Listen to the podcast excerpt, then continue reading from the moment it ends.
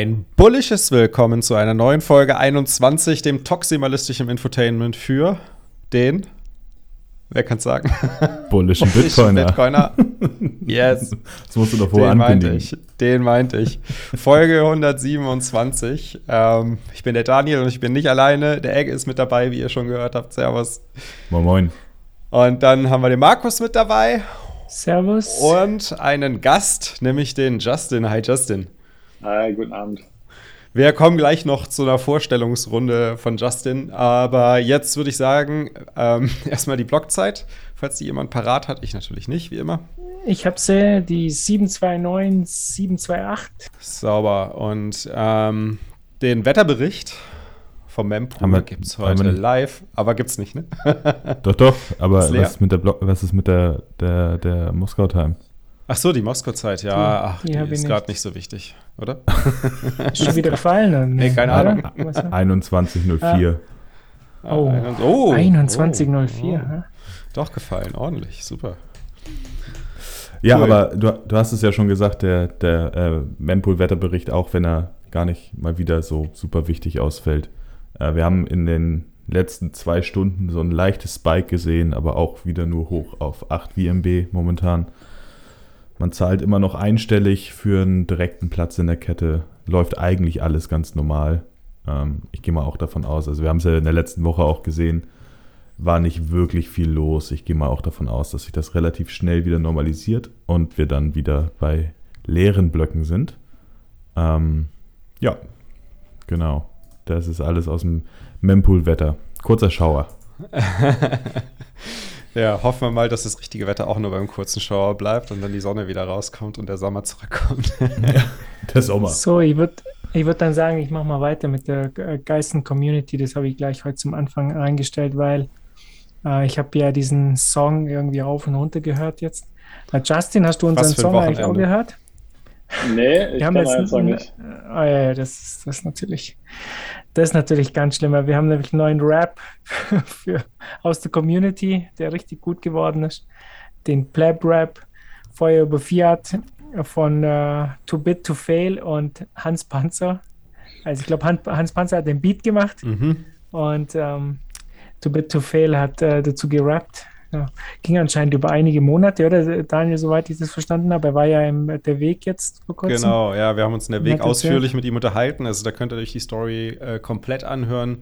Im Endeffekt ist, äh, ja, der hat über mehrere Monate an dem Track geschrieben äh, und ja, hat sich dann gedacht, so jetzt muss ich das aber aufnehmen, hat aber kein eigenes Equipment gehabt und hat sich auch irgendwie nur ein Beat aus, aus dem Internet gesucht und äh, meinte dann so, nee, das, das kann es nicht sein, ich brauche es irgendwie, es muss höhere Qualität haben und hat dann quasi gedacht so, hey, äh, Plebs Together Strong.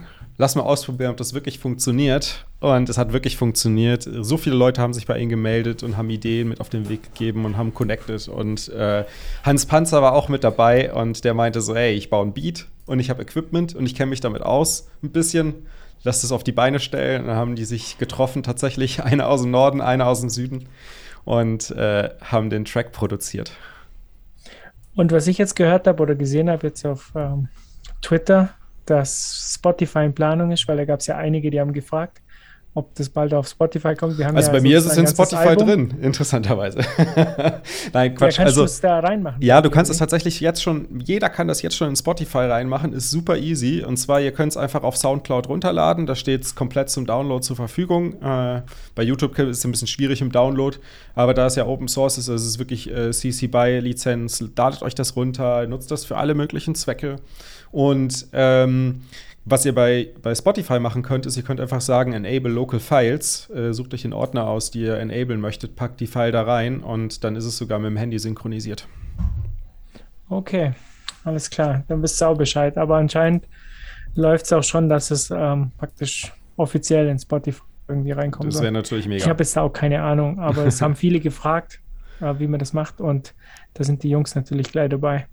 Ich war übrigens auch äh, community-mäßig Vielleicht müssen bei wir ein Label Taverne gründen zu oder Gast. sowas. Ja, macht man sowas heutzutage noch? Gründet man ein Label? Keine Ahnung, ich glaube schon, oder? Und es da reinzubekommen? Keine Ahnung. Wir finden es raus, wir finden es raus und updaten euch. Sorry. Ja. Ich glaube, die So, meiste äh, Independent-Musik geht alles über TikTok raus heutzutage. Ja, ja wir brauchen 21 TikTok, stimmt. ja, da wollte doch, wollte nicht der Ole das eigentlich machen oder einen von den jungen Leuten, weil TikTok ist, da bin ich raus. Das wäre eigentlich auch mal ein guter Aufruf jetzt an der Stelle in die Community, wenn wir schon hier beim Thema geilste Community sind. Hat einer von euch Bock? Kennt sich einer von euch mit TikTok aus? Ist da jemand irgendwie besonders aktiv? Hat jemand Bock, da was zu machen? Meldet euch. Lasst uns eine TikTok-Crew aufsetzen. Macht's einfach und sagt uns Bescheid. Wir, wir, ja. wir pushen's. Ja. Oder wir flamen euch, wenn es kacke ist, aber ansonsten pushen wir es. und äh, ich war jetzt auch bei Plebs Taverne zu Gast und die haben mich echt eine halbe Stunde warten lassen. Beide Hosts, ja. Was? Die, die machen uns alles nach, sogar die Unprofessionalität. Das ist unglaublich. Grüße gehen raus an die Jungs. so, und ähm, ja, zu den News. Ich habe heute was Cooles gesehen äh, und zwar ähm, viele Coins, die verschwinden jetzt gerade auf Exchanges. Also so wie das hier ausschaut, da hat der Justin Adenote hat hier ein Bild geteilt auf Twitter äh, und das sieht schon krass aus, wie es in den letzten Jahren da unten, äh, also die letzten fünf Jahre und du siehst halt hier einen ganz klaren Schlag nach unten, dass ganz viele Coins jetzt von den Exchanges verschwinden. Wahrscheinlich hat es mit mit dem Krieg in Russland zu tun, mit Kanada vielleicht, dass das da losgegangen ist. Kann man jetzt nicht genauso zeitlich einordnen, aber es ist schon krass zu sehen und, und schön auch, dass so viele ähm, Coins von Exchanges verschwinden und ich habe auch schon einige Tweets gesehen, die hier von Liquidity Supply Shock reden. Also, das wäre doch mal cool. Ich, äh, ich glaube, für, für Kontext für die Hörer ist das, ist das äh, vielleicht ganz, ganz gut zu sagen. Also die verschwinden nicht im Sinne von, die sind weg und keiner findet sie mehr, sondern die werden halt einfach auf, auf äh, äh, Non-Custodial Wallets äh, abgehoben. Ne? Also die Leute lagern ihre... auf die verbotenen. Auf die verbotenen. Bald verbotenen. Ja, da kommen wir noch, da kommen wir noch zu, zu den verbotenen. zu dem, genau, aber weil du, weil du verschwinden gesagt hast, ich, also es geht jetzt nicht darum, dass wir hier Hacks haben oder sonst irgendwas und die Coins verloren sind, sondern dass die Leute tatsächlich einfach sagen, kein Bock mehr auf Exchange, ich, ich hole sie lieber runter von der Exchange. Ähm, äh, Justin, was nutzen eigentlich die Leute in El Salvador? Weißt du das? Was sind da die großen Exchanges da unten? Puh, nee, ja, Ibex Mercado ist ziemlich groß. Mhm. Äh, andere, also es gibt ein paar lateinamerikanische, aber mir fallen jetzt die Namen nicht alle ein, muss ich sagen. Aber ist Ibex Mercado, ist das eine ganz normale Exchange, die halt alles für die Kunden halten, so Coinbase-mäßig oder? Ja, genau. In, äh, aus Mexiko sind die. Die sind ziemlich äh, populär in Lateinamerika. Die mhm. machen auch so Point-of-Sale-Geschichten und, und sowas. Also da sind ja. sie auch. Genau. Ähm, hatte ich in, in, in, der, äh, in Istanbul ausprobieren dürfen. Da war auch, war auch ein kleines Team. Äh, oder einer. Ich weiß es nicht mehr genau. Aber auf jeden Fall konnte ich die App mal ausprobieren. Äh, ziemlich coole Lösung, die sie da anbieten. Sehr stark. Ähm, ja, ich muss ja so. sagen, also die, die Anzahl an Nachrichten, die ja in letzter Zeit auch rausgekommen sind, wo in irgendeiner Art und Weise interveniert wird, Konto gesperrt wird oder dass halt auch überhaupt es möglich ist, dass Regierungen anfangen, Zahlungen zu verhindern, beziehungsweise Zugriff auf Vermögen zu verhindern im großen Stil, hat, glaube ich, auch für, ein, für eine ganze Awareness-Welle gesorgt. Mhm. Das ist, ist glaube ich, gar nicht mal so, so schlecht, dass das passiert ist, weil vielleicht auch genau diese Reaktion damit dadurch hervorgerufen wurde. Wir hatten da doch auch vor, vor zwei oder drei Wochen die Situation, ich glaube, der äh, Kraken-CEO war das, Irgend, irgendein mhm. Exchange-CEO, der gesagt hatte, hey, mal ganz ehrlich, wenn wir hier wirklich staatlichen Druck oder eine, Druck von der Polizei oder sonst was bekommen, dann können wir nicht viel machen. Also seid euch dem bewusst und äh, ähm, mitigated das Risiko da in irgendeiner Form, wenn ihr aus einem aus einem Risk-Bereich eben kommt. Und äh, ja klar, also die gesamte Krise so der letzten Wochen hat auf jeden Fall gezeigt, wie schnell dann doch mal äh, zum einen Unvorstellbares passiert und zum anderen dann der Deckel zugeht für Konten oder eben halt auch Exchanges. Ja. Was auch passiert ist, dass sehr viel äh, einfach mehr mit Derivaten getradet wird. Also große Institute die äh, Bitcoin halten wollen äh, und, und jetzt aber für eine Zeit, weil sie denken, der Preis geht runter, wertstabil in Dollar zum Beispiel bleiben wollen, die können einfach Cash and Carry Trade machen und nur einen Bruchteil von ihrem Bitcoin wirklich auf einem Exchange halten. Also da, damit können sie quasi mit viel weniger Risiko trotzdem äh, die so viel Expo Exposure mhm. bekommen, wie sie halt wollen. Oh ja, das ist ein guter Punkt. Ja. Das heißt, auch die Unternehmen fangen an, äh, massiv abzuziehen dann wahrscheinlich.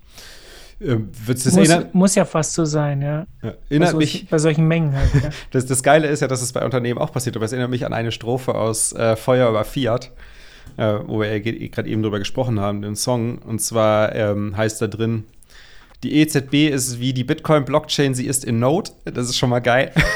aber danach, je stärker sie regulieren, desto mehr werden wir. Und da ist, glaube ich, echt was dran. Ja, auf jeden Fall. Das war die Zeile, die ich nie verstanden habe. Da muss ich mal drüber nachdenken. ja, die ist, die ist Aber es ging geil. vielen so, Die ist auch echt geil.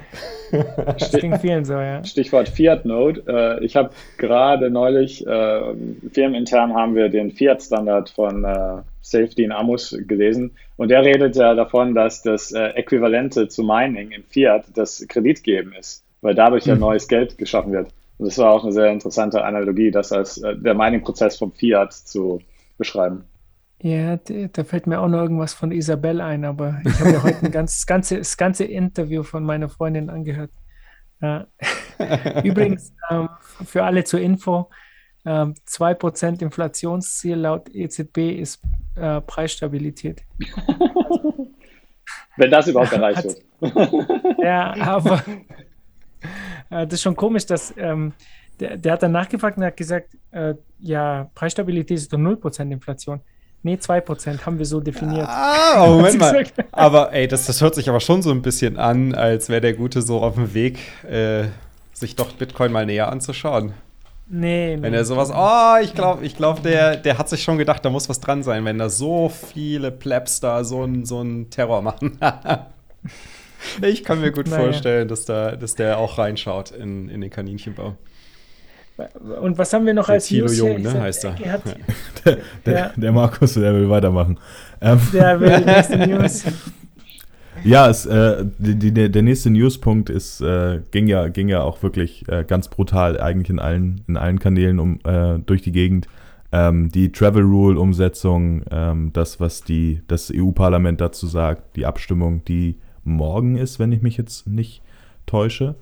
Ähm, und zwar geht es darum, dass es ja ein, ähm, ein Travel Rule ähm, ja, Entwurf oder Vorschlag gibt von äh, dieser FATF, ähm, was äh, der Financial Action Task Force, glaube ich, ne? Mhm, ähm, genau. Ja.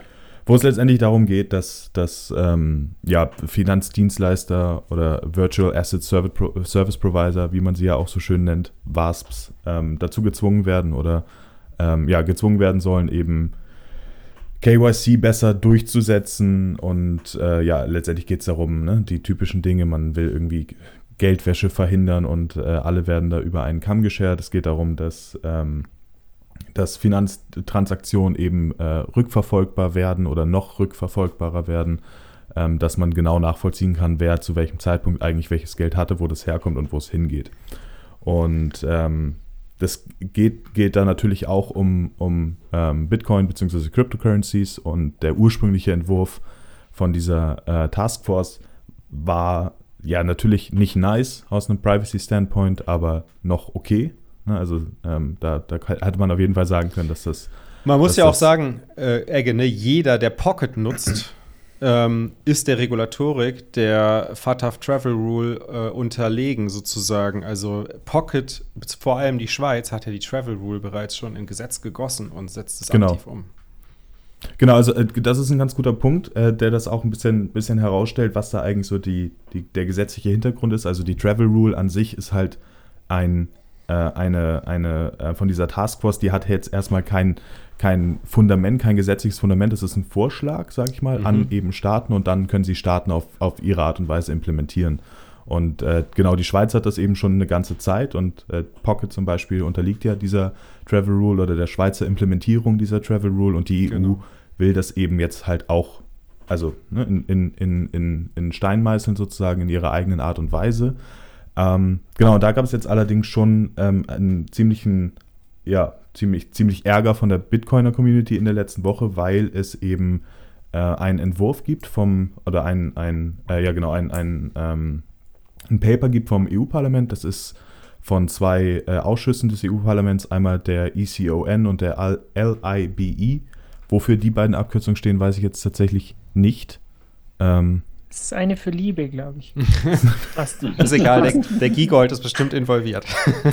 es, es, sind, genau, Finanz, irgendwelche Finanz- ähm, und, und äh, was weiß ich für Ausschüsse aus dem EU-Parlament, äh, die da eben sich jetzt äh, zu der Travel Rule äußern und eben ihre Vorschläge äh, hervorgebracht haben, über die jetzt abgestimmt wird. Und das Problem an diesen Vorschlägen im, Ursprung, oder im Vergleich zu der ursprünglichen Travel Rule ist zum einen, ähm, sie greifen die Ausnahmen an, die es ursprünglich gab also die, der originale Entwurf der, der FATF ähm, hatte zum Beispiel eine Klausel drin, dass es für Transaktionen geringer Volumen, also alles unter 1000 Euro, ähm, nicht gelten sollte. Und ähm, dazu eben vor allen Dingen auf Finanzdienstleister äh, zugeschnitten war. Das heißt Transaktionen zwischen Exchanges, also Transaktionen zwischen Finanzdienstleistern. Äh, und vor allen Dingen ging es darum, eben, dass diese Finanzdienstleister in die Pflicht genommen werden, untereinander eben diese Identifikation durchzuführen. Und ähm, ja, damit konnte man irgendwie leben. Und in, dem, in den ähm, Vorschlägen des, der, dieser beiden EU-Ausschüsse äh, geht es jetzt eben darum, dass äh, eben diese Ausnahme für geringes Volumen raus soll und dazu eben halt auch diese Informationspflicht, also dass die äh, Service Provider oder Exchanges so Dinge wie Namen und Ausweisnummer, Anschrift und ähm, äh, Bankkontonummer und eigentlich all die Dinge, die eben so zu Full KYC gehören, auch für Transaktionen von und zu unhosted Wallets äh, durchsetzen sollen. Fuck, und da wird es dann halt kritisch. Ne? Das heißt, mhm. äh, sobald eine, eine, Exchange eine Überweisung von deiner Wallet bekommt, die sie eben nicht über irgendein Protokoll direkt identifizieren kann, muss sofort blockiert werden, weil es einen Verdachtfall gibt. Es muss sofort nachgefragt werden. Full KYC muss sofort gemacht werden. Wenn du deinen Exchange-Account zum Beispiel benutzt, um äh, Zahlung von, von jemand anderem zu bekommen, muss diese Person komplett identifiziert werden. Das heißt, nicht nur du musst dich komplett identifizieren, sondern jeder, der dir Geld sendet, muss sich komplett nackig machen. Und ähm, das ist natürlich schon ein erheblicher, äh, eine, eine, erhebliche Änderung in, in, in diesem, ja, von, von diesem ursprünglichen Vorschlag weg. Und äh, macht dann natürlich auch das private Nutzen von Bitcoin erheblich, also erheblich viel schwieriger. Aber jetzt äh, gehen wir mal davon aus, das kommt durch. Äh, ich weiß nicht, Justin, habt ihr das eigentlich, habt ihr solche Probleme auch in äh, El Salvador mit dieser Travel Rule? Also ähm, bisher zum Glück noch nicht, muss ich sagen. Wir waren ja, wir sind ja da auch unlizenziert gestartet und äh, als relativ kleines Projekt und sind sozusagen unterm Radar getaucht. Äh, jetzt ist natürlich national äh, Aufmerksamkeit auf das Bitcoin-Thema gekommen. Äh, und äh, ja, wir müssen jetzt abwarten, was für Regeln die Zentralbank vorgibt für uns spezifisch und auch im Allgemeinen. Also das ist noch unentschieden, sage ich mal. Mhm. Okay, aber da wird wahrscheinlich auch was kommen, auch weil diese Travel Rule, die gilt ja, glaube ich, glaub, für alle Staaten oder müssen sich irgendwie alle dran halten. Wenn sie sich nicht dran halten, dann kommst du irgendwie in so einen Schurkenstatus oder so, wie man gehört. Kann das sein? Irgend sowas gibt es doch da. Also ich bin mir nicht sicher, aber ähm, es also praktisch ist ja nur diese Travel Rule, das ist ja nur ein, ähm, eine Vorgabe, ist ja nicht verpflichtend, aber es gibt schon Konsequenzen, wenn du dich nicht dran hältst. Also irgendwas gab es da. Ich bin mir da auch nicht sicher. Also ich hab's, wir haben mal drüber gesprochen. Aber jetzt gehen wir mal davon aus, diese Travel Rule kommt so durch, wie sie halt jetzt geplant ist. Was hat denn das eigentlich für Konsequenzen für uns? Ähm, ich könnte mir doch vorstellen, dass viel mehr Leute dann eben ihre Coins von Exchanges holen und ähm, halt nicht mehr mit diesen Exchanges interagieren. Ich mache es ja eh nicht mehr, also mich betrifft es ja sozusagen nicht. Hm. Also ist, meiner Meinung nach ist es immer so, ein, so eine zweischneidige Geschichte. Es, natürlich ist, ähm, sage ich, sag ich auch für, für mich persönlich zum Beispiel als so Standard-BISC-Nutzer, ändert sich jetzt erstmal hoffentlich nicht so viel. Das Problem ist allerdings auch, du weißt ja nicht unbedingt, wie der Gesetzestext dann am Ende tatsächlich aussieht und was er dann beinhaltet. Es kann also es kann, kann halt richtig schlimm werden, so dass eben ähm, eine Transaktion auf BISC, die ja eigentlich äh, eine, eine ähm, Transaktion zwischen Konsumenten ist, ähm, die dann, dass die dann halt auch nicht mehr möglich ist, wobei da halt auch immer so die Frage ist, wie gut kann man das enforcen. Ähm, Gar nicht. Aber das ist halt, das finde ich halt immer ganz, ganz schwierig, wenn es halt um diese Regulatorik-Dinge geht, weil natürlich kann man immer sagen, die können uns nicht abschalten, die können sowas nicht aufhalten, aber man muss sich eben auch ganz klar machen, dass es eine große, dass es meiner Meinung nach zumindest einen sehr großen Anteil in der Community gibt und Menschen, die Bitcoin brauchen und die profitieren sollten von Bitcoin, die aber nicht unbedingt den Mut haben oder halt auch überhaupt einfach gar keinen Bock auf den Stress als in Anführungszeichen Krimineller zu gelten, sozusagen. Also natürlich, äh, und das ist halt immer so der Punkt. Du, du kannst halt sagen, ja gut, das ist mir alles egal, weil das können sie, können sie am Ende eh nicht durchsetzen. Ja, aber natürlich äh, ist es halt schon, schon schwierig, weil es auf jeden Fall der Adoption im Weg steht. Ja, schon klar, aber es gibt aber halt nur noch in die Europa andere Seite. halt, ne? ne? Wir, ja, Also wir kommen ins Hintertreffen. Das ist ja auch viel das Argument vieler Politiker, dass sie sagen, okay, wir geraten dadurch ins Hintertreffen, was die Adoption angeht. Ne? Also nicht nur die Adoption, sondern die Technologie, die Blockchain-Technologie wird dadurch leiden. Alter. Das war, Aber ist das, egal. das war der EU, dem EU-Parlament in der Vergangenheit aber auch oftmals nicht so wichtig. Das stimmt. So. Also das ist halt immer das Problem. Sagen, äh, wirklich, wir wollen halt Staat und Geld trennen. Ne? So dieses ganze äh, ähm, Bitcoin-Meme-Ding, ja, trennt Staat und Geld und jetzt sollten wir uns nicht wundern, wenn die sich halt auch wehren. Und ja, Ja, das ist halt dann so. Und da müssen wir halt dann durch. Und äh, ich fand es halt so witzig ähm, auf Twitter, wenn dann so Leute halt da unterwegs sind, die halt sagen, nee, der Staat, der, das sind wir alle und äh, der Staat, der will ja nur unser Bestes und äh, jetzt halt dann rumheulen, ja. weil sie auf einmal merken, nee, das ist halt nicht so. Ja, weiß man da schon mehr über diese Leute. Nur als, als Anmerkung, weil äh, der Name BISC jetzt ein paar Mal gefallen ist, also wenn es Schlag auf Schlag kommt und äh, das wirklich irgendwie kriminalisiert ist oder wird, dann äh, fühlt euch da nicht zu sicher. Also man kann die BISC-Transaktionen auf jeden Fall identifizieren, auch auf der Blockchain. Das ist nicht, also man, die Anonymitätsgruppe ähm, ja, ist vielleicht ein bisschen besser als bei einem zentralisierten Exchange natürlich, aber es ist nicht so, dass es nicht nach, äh, nachverfolgbar ist. Nee, genau, ab, ab, absolut. Aber es ist richtig. vor allem Auch una unaufhaltsam, das ist ja das Wichtige. Du hast halt, du kannst das nicht stoppen. Du kannst die Leute an der Stelle nicht stoppen. Du müsstest halt wirklich irgendwie das Muster herausfinden, dass du, dass du Transaktionen, also Überweisungen oder PayPal-Zahlungen und so weiter stoppst. Ja, die Zensurresistenz bleibt erhalten, ja. Aber es ist nicht so, dass die Nachvollziehbarkeit auf der Blockchain-Ebene besonders Ja. viel besser wäre, als wenn du dir KYC-Coins von einem Exchange holst. Nee, Nee, nee, man das- muss dann schon Eier haben, wenn man in Europa ist und BISC verwendet beim Verbot. Und das ist, das ist ja, das ist doch das Problem, genau das, was, was du eben halt auch sagtest, ist es, ähm, zum einen ist es halt kein effektives Verbot, aber es schafft unfassbar viele Barrieren für jeden, der einsteigen will. Du kannst eben nicht mehr sagen, ich bin jetzt hier äh, Service Provider, ohne dass du dich ganz, ganz intensiv mit Regulatorik auseinandersetzt und eben, also es ist, es macht halt wirklich vieles schwerer. Mich persönlich, ich habe es ja schon ein paar Mal erwähnt, ich komme ursprünglich aus so einem Werbehintergrund. Äh, für mich, mich erinnert das jetzt extrem an, an, äh, an äh, DSGVO und E-Privacy.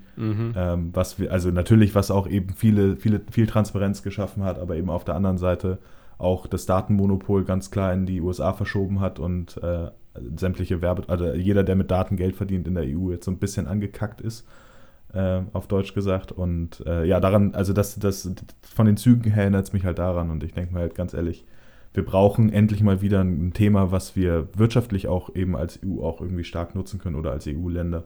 Und es ist mal wieder eine Branche, aus der wir uns so ein bisschen ausschließen durch Regulatorik.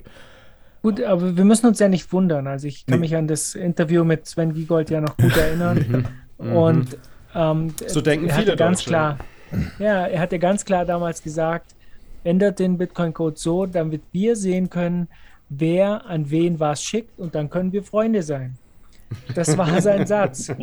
Ja, und ähm, das, so denken die. Und das, ich meine, äh, speziell die Grünen und die Linken und die SPD, das ist ja eine absolute Katastrophe. Die, die entwickeln sich ja immer mehr zu so einem totalitären äh, Verein, der glaubt halt ähm, auf der guten Seite zu stehen und grundsätzlich die Guten zu sein. Und will dann aber das irgendwie Leben anderer einschränken. Ja, also, naja. Apropos, ändert Okay. den Bitcoin-Code, ne? Äh, haben wir, haben wir direkt. Was ein Übergang. Ja, ja, genau, heute, heute König der Über Überleitung.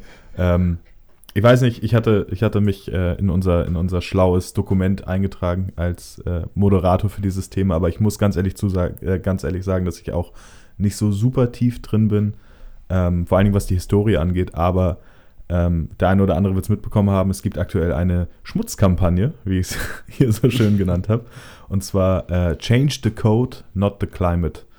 Und ähm, ja, das ist eine, eine Kampagne, die äh, wohl von Greenpeace angeleiert wurde und von ähm, nicht direkt von Ripple, aber vom Ripple CEO finanziell auch unterstützt würde, äh, wird. Mit 5, 5 Millionen, glaube ich. Ich bin mir nicht mehr ganz sicher, wie die Zahl war, aber ich glaube, 5 Millionen Dollar hat er da äh, zur Verfügung gestellt. Ähm, die aktuell Werbung und ähm, ja, Werbeplätze belegt mit ihrem Claim eben Change the Code, not the climate. Und man kann es vielleicht schon äh, daraus abstrahieren. Es geht darum, dass der Bitcoin-Code doch bitte verändert werden soll und nicht das Klima. Also es, äh, der, der, der Vorwurf ist, der wirklich haltlose Vorwurf, wie wir gleich noch hören werden, ist, ähm, dass Bitcoin ja das, das Klima verändern würde und dass es Zeit wäre, von Proof of Work weg zu, ähm, ja, tatsächlich weg zu programmieren. Also das ist ja, das ist ja die Handlungsaufforderung in diesem komischen Claim, Change the Code, ähm, damit wir unser Klima retten könnten. So, und das besonders Witzige daran ist, dass wenn man sich ein bisschen auf der Seite umschaut, die wir in den Show Notes bestimmt auch verlinken, ähm, dass man dort die, die, die, Wissenschaft, das wissenschaftliche Fundament dieser Kampagne findet, was allerdings schon mittlerweile wirklich uralt ist und tatsächlich auch schon von wahnsinnig vielen hochwertigen wissenschaftlichen Quellen widerlegt wurde. Das heißt, sie stützen ihre ganze riesenteure Werbekampagne auch noch auf ähm, ja, auf, auf, auf, auf Research, die tatsächlich. Der falsch auch, ist. Genau, auf falsche Research. Und es halt nicht nur, ist. nicht nur Research, die, die vielleicht falsch ist oder die man irgendwie äh, anders auslegen könnte, sondern Research, die bereits von wirklich großen, von großen Researchern äh, ja, widerlegt wurde tatsächlich. Also wir linken da in den Shownotes auch so, ein, so, ein, so eine kleine Übersicht-Chart, die tatsächlich auch schon länger im Umlauf ist. Die müsste also wirklich jeder kennen. Ähm, wo eben, wo eben auf einzelne Claims äh, dieser Kampagne oder eben auch dieses ähm, ursprünglichen ähm, Papers, was da mal, ich glaube im Januar ähm, geschrieben wurde, äh, auf die einzelnen Punkte eingeht und dann immer wieder halt auch tatsächlich quellenbasiert äh, widerlegt. Also wirklich äh, eine sehr, sehr amüsante Show, wenn man sich das Ganze mal anschaut. Ähm, und, und, dass es finanziert wird von, von, von einem Shitcoiner ist dann halt auch noch, auch noch die, die äh, Kirsche auf dem Sahnehäubchen sozusagen. Ähm, genau, wie, wie, wie steht ihr dazu? Change the code, not the climate. Ich, ich möchte, also mich wundert äh, daran vor allem nicht, dass sie fordern. Also mir fällt es ja immer wieder auf, sie, die Leute, die fordern immer etwas. Ich meine, Bitcoin ist Open Source, die könnten das ja, die könnten den Code ja ändern. Aber sie tun das ja nicht, sondern sie fordern. Sie fordern wieder von anderen Menschen etwas. Ja, die sollen äh, etwas tun, sie sollen ja, hier den Code ändern, weniger Fleisch essen, das tun, dies tun. Und das fällt mir halt ganz, ganz oft bei solchen Leuten auf, ob jetzt äh, Greenpeace oder Politiker wie Sven Giegold und, und, und so weiter. Diese Leute, die sind ja nicht produktiv, sondern sie fordern immer andere Leute dazu auf, irgendwas zu tun, äh, was sie jetzt für richtig halten. Und ob das jetzt mit irgendwelchen Daten widerlegt wurde oder was auch immer, interessiert mich in dem Punkt ja auch nicht. Sie könnten ja auf dem freien Markt ein Produkt anbieten, das in ihren Augen halt besser ist. Ja, Sofia Tomala hat das ja schon gemacht. Mit der serbischen Mafia hat sie schon ein Bitcoin-POS angeboten. Hat nicht funktioniert, ne? Den, den Scam doch damals, der ist, glaube ich, dann auseinandergebrochen, hat der, der Blogtrainer darüber berichtet. Äh, aber grundsätzlich, ja, ist halt das Typische an denen, ja, das ist immer, immer wieder die gleiche Masche, ne? Da wird irgendwas gefordert. Aber jetzt muss man mal wirklich sagen, Markus, hier wurde richtig viel Geld investiert. Das ist halt das ja. Krasse in ja, so einer Kampagne. Millionen, ja. ja. aber wenn du dir auch die Webseite mal anschaust, das ist ja 5 Millionen hin oder her, ja, da ist halt richtig viel Zeit reingeflossen, um sowas aufzusetzen. Also Alle clean, Shitcoins haben eine cleanupbitcoin.com. Clean up Bitcoin, ja. Es ist cleanupbitcoin.com. Es ist wirklich schlimm. Es ist schlimm, was da drauf steht. Das müsst ihr euch mal anschauen. Das ist es ist wirklich schlimm. Es ist einfach nur eine Seite voll mit Lügen, aber so gut gemacht, dass man halt denkt, ja, macht Sinn, weil sie halt mit vier klaren Fakten kommen. Erstmal sagen sie halt, dass äh, das Cambridge, äh, die University of Cambridge, äh, kennen wir ja auch. Und die schon wieder. Genau, ich meine, die machen ja, die machen guten Research da. Das ist super, das ist fundiert. Sagt, dass es einen devastating Climate Impact gibt. Und das stimmt ja gar nicht, weil sie sagen halt nur, dass es halt mehr Elektrizität als Schweden verwendet. Ja, aber okay, es gibt viele Dinge, die mehr Elektrizität als Schweden verwenden. Haben wir ja auch schon oft gehabt, wie zum Beispiel welche Trockner und so weiter, ja. Äh, dann zweiter Punkt. Bitcoin alleine könnte, ja, könnte, nicht wird, könnte den Planeten um zwei Grad erwärmen. Geiler Fakt. Fakt Nummer, Fakt Nummer drei. Bitcoin verbraucht, ähm, wie nennt man das hier, Fossil Fuels. Was ist der deutsche Begriff dafür? fossile Brennstoffe. Fossile, Energie. Fossile Brennstoffe, genau. Ja klar, natürlich, so wie alles andere auch. Nur die Frage ist, in was für ein Verhältnis wird halt nicht drauf eingegangen. 0,0, ne? Das Bitcoin das geringste Fossil Fuel Verhältnis von allen Industrien hat, die wir überhaupt kennen.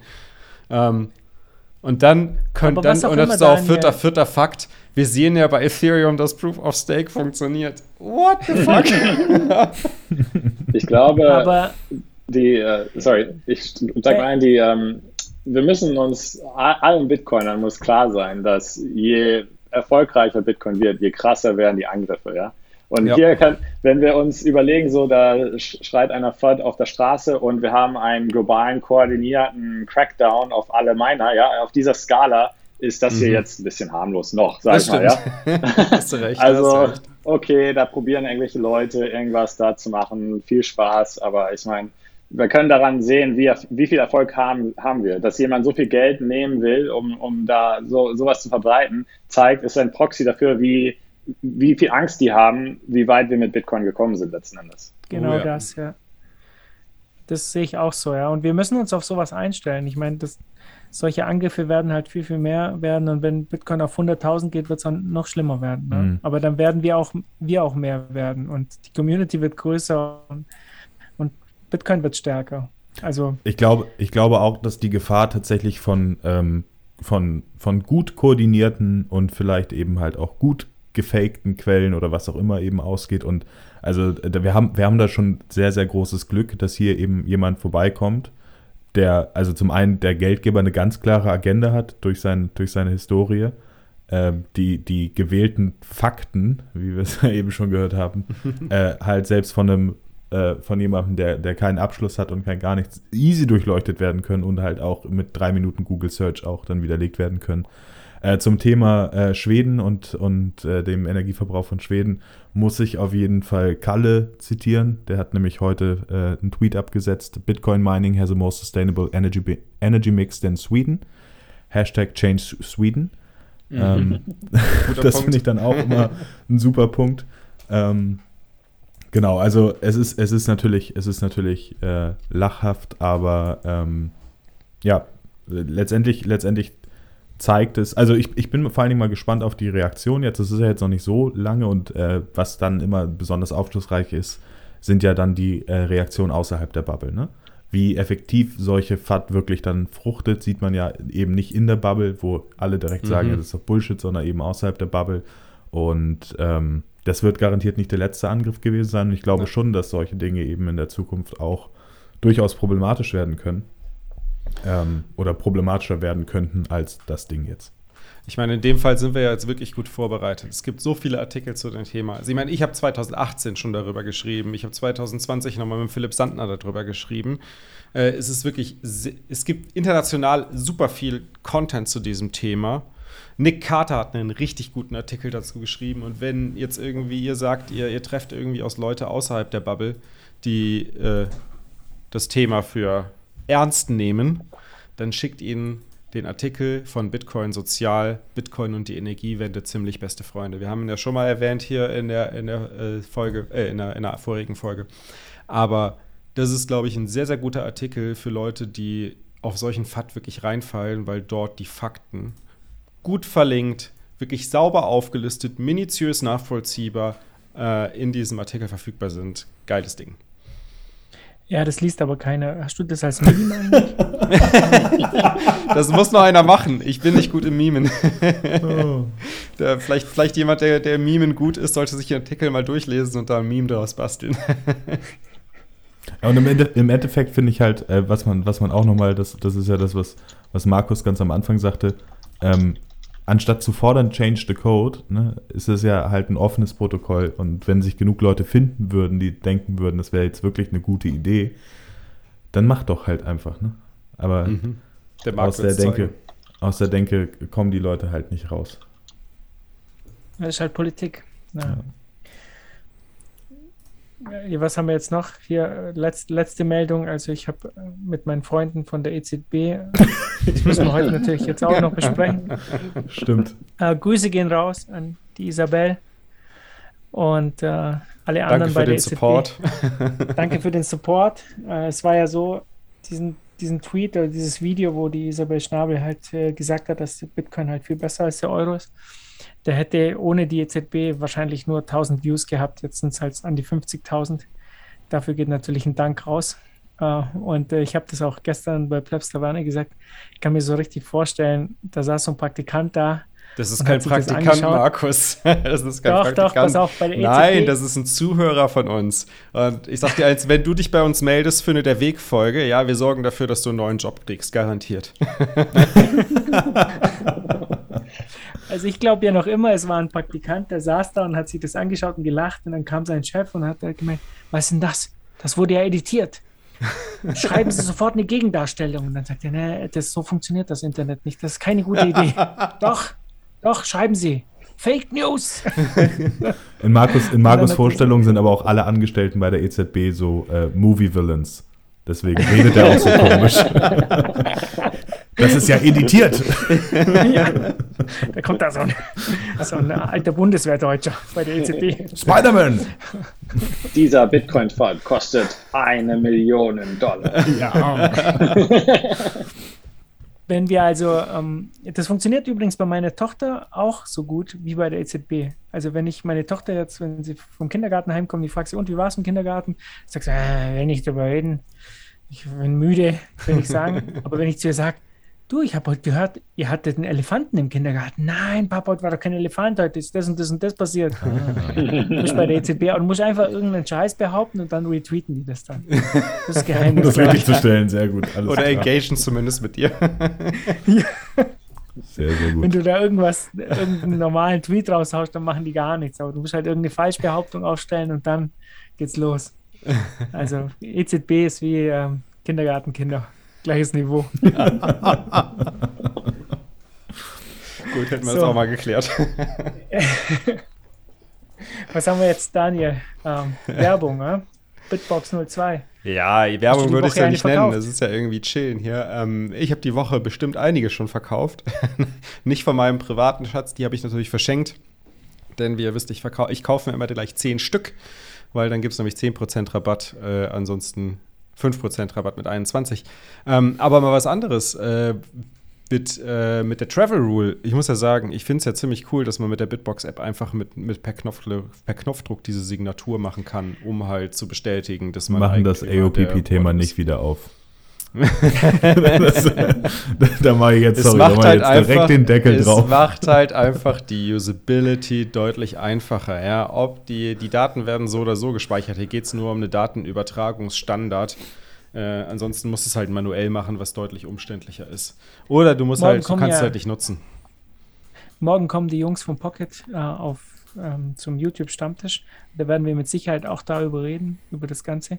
Ich persönlich habe ja auch meine Erfahrung dazu gemacht, ähm, weil ganz viele, die ich kenne, die jetzt ähm, so eine Bitbox nutzen und eben Pocket nutzen, die finden das halt einfacher wie vorher. Mhm. Nicht um das jetzt, weißt, also ich ich kenne alle Argumente dazu und mir ist auch Die klar, machen alle Sinn. Sie machen alle die Sinn. Die machen alle Sinn und, und wenn du dem Staat halt den kleinen Finger gibst, äh, wie wir es jetzt hier in der Regulierung sehen, irgendwann zieht er dir halt die komplette Hand und, und reißt dir alles raus. Ja. Ähm, das ist ja so, ja.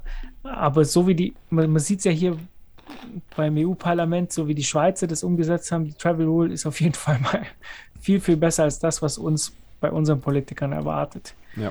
ja.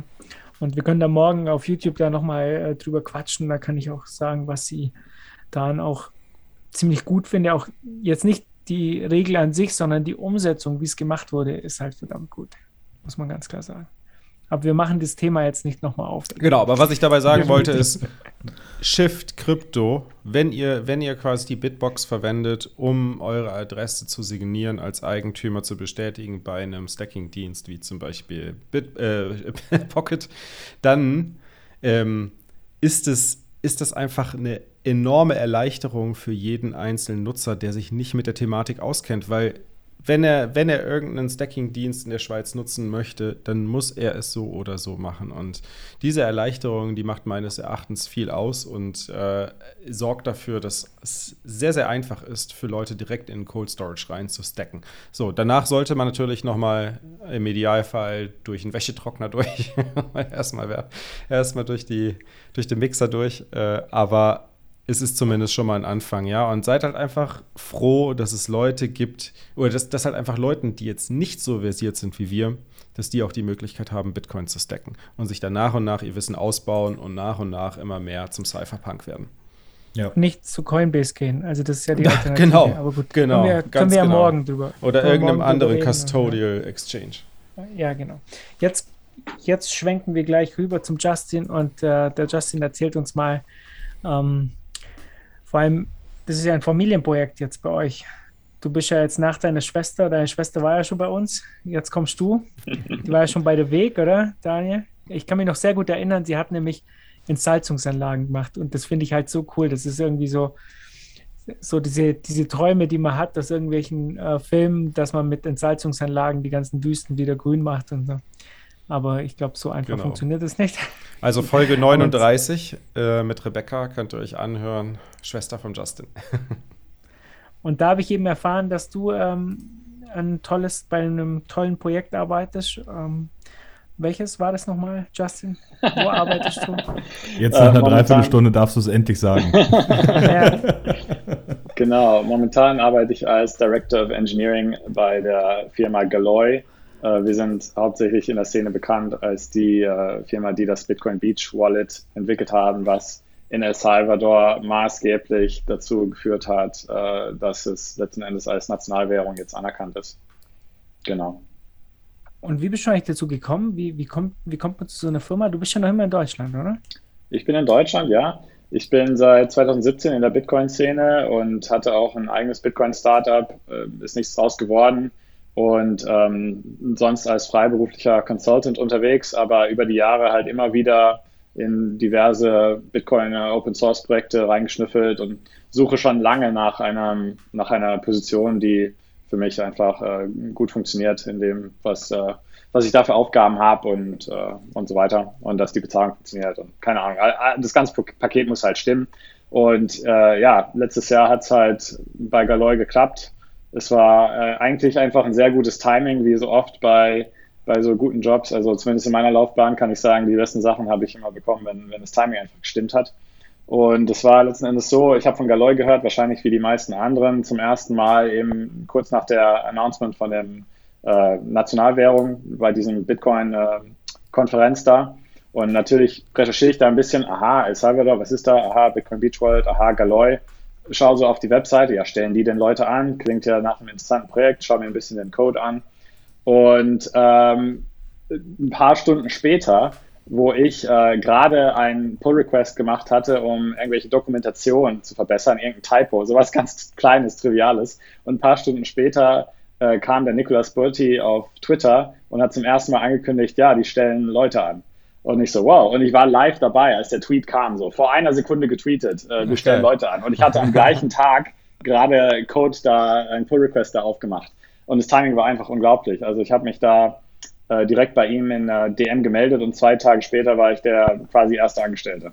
Nice. Was für eine Story. Ja, ja, es war einfach sehr gutes Timing, wie gesagt. Also die haben, also die haben, die sind zwei Co-Gründer, Nicholas und Chris, äh, und hatten auch einen quasi Praktikanten, mit dem sie das Projekt aufgezogen haben über so 12 bis 18 Monate. Und äh, genau, als das mit der Bitcoin Beach, äh, Quatsch, mit dem Bitcoin Law halt so äh, groß wurde, haben die halt gemerkt, okay, jetzt ist die, die Zeit reif, äh, Investoren zu bekommen. Sie hatten auch früher am Anfang des Projekts versucht, Investoren zu bekommen, aber das war einfach zu früh. Kein Investor wollte da einsteigen, aber, aber mit dem Erfolg dann von dem Gesetz äh, war dann einfach, ähm, also das ist auch nicht Nikolas erstes Startup und er hatte einfach ein Gespür fürs Timing, so jetzt ziehen wir die Investoren an und jetzt stellen wir die Leute an. Also das war super. Und ich habe dann in, in Folge dessen quasi jetzt das restliche Engineering-Team mit aufgebaut. Also inzwischen sind wir, ich, ich glaube, elf Leute im, im technischen Team und 17 Leute insgesamt. Das ist ja krass, das ist ja ein großes Team, ja. Das hat man jetzt gar nicht so. Man hat halt immer so Bilder gesehen vom Bitcoin Beach, wo halt Education gemacht wurde und irgendwelche Kurse gegeben. Ich dachte eigentlich schon, dass da schon ein paar Leute dabei sind, aber jetzt dann gleich elf Leute im, im Team. Ähm, wo soll es eigentlich hingehen bei euch? Also erklär mal, was das Produkt so ein bisschen macht und dann ähm, jetzt, wo ihr da so viele Leute seid, wohin soll es gehen?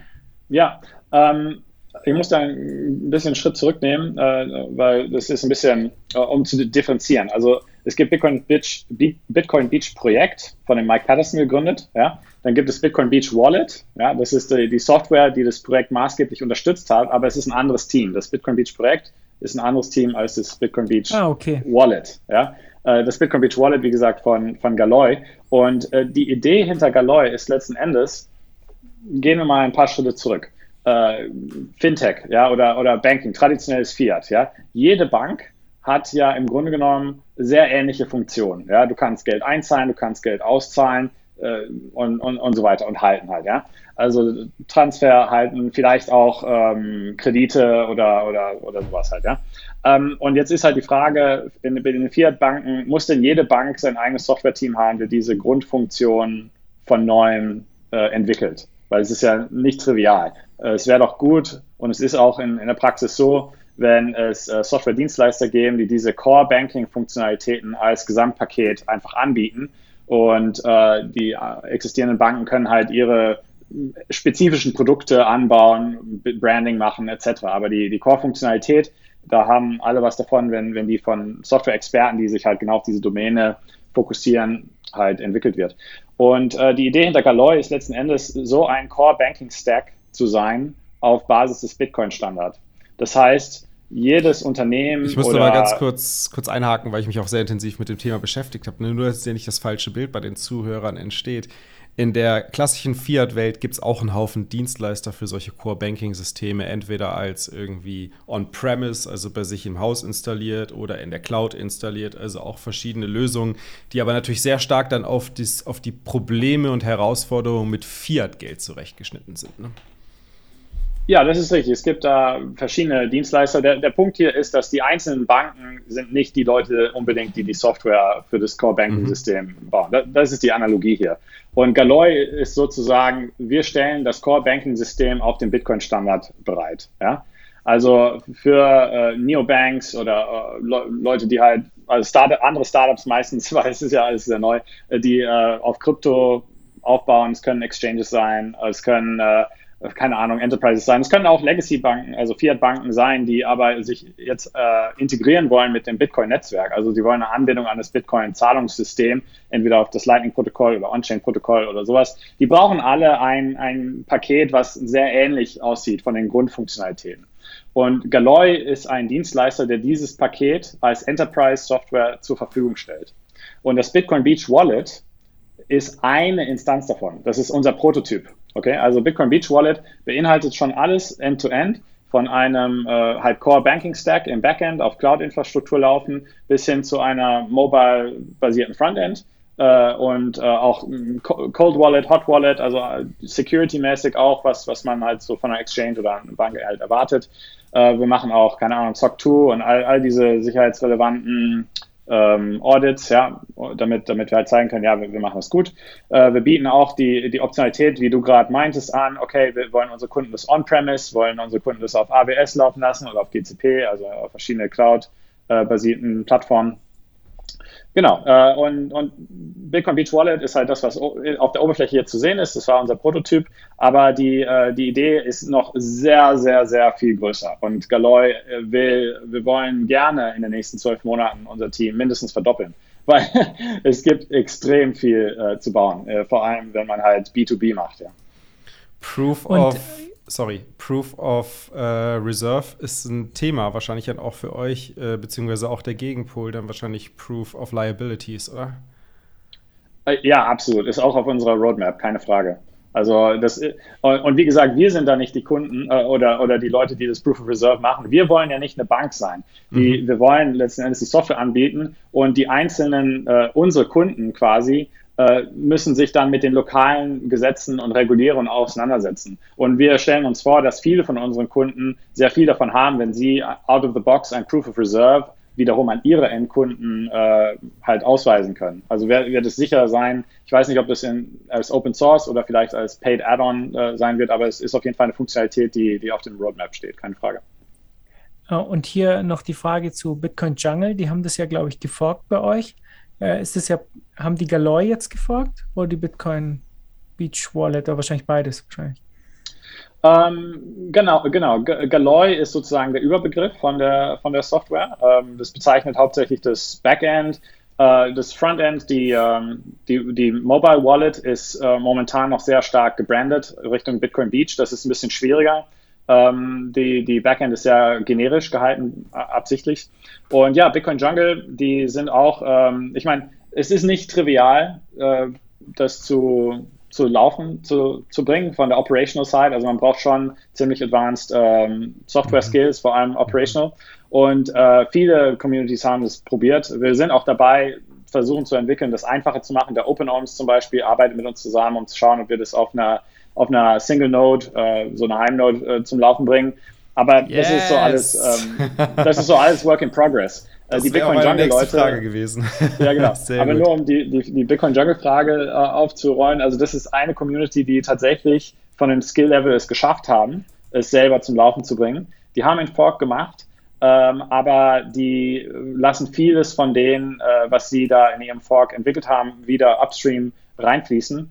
Und höchstwahrscheinlich, oder es ist eigentlich schon, schon entschieden, werden wir auch ähm, früher oder später die äh, Operations für die übernehmen, weil die halt auch vom, vom Business-Gefühl her halt auch eine relativ große Vision haben und die wollen halt lieber die Skills, die sie da vor Ort haben, anwenden, um ihre Kunden glücklich zu machen und, und die Feature rauszubauen, die halt nicht in dem Core-Stack sind, sondern halt die, die lokalspezifisch sind. Und es macht für die dann, das ist ein super Beispiel von so einer ähm, Kundenakquise, ja, die fangen an halt auf dem Stack, äh, auf dem Open Source Stack und äh, sehen dann, oh, das ist relativ komplex. Ich, ich weiß nicht, ob wir, wir das ähm, halt sinnvoll warten können. Nee, wir lassen lieber Galoy das für uns laufen, aber immer noch in ihrem Account, dass sie sozusagen die ultimativen Custodians sind und, und den Zugang zu den, zu den Wallets haben und so weiter und so fort. Aber die können dann einfach, anstatt äh, dafür zu sorgen, dass sie jeden Update in ihre Cloud-Umgebung mit aufspielen, äh, einfach Sachen entwickeln, die, die für ihre Endkunden jetzt äh, wichtig ist.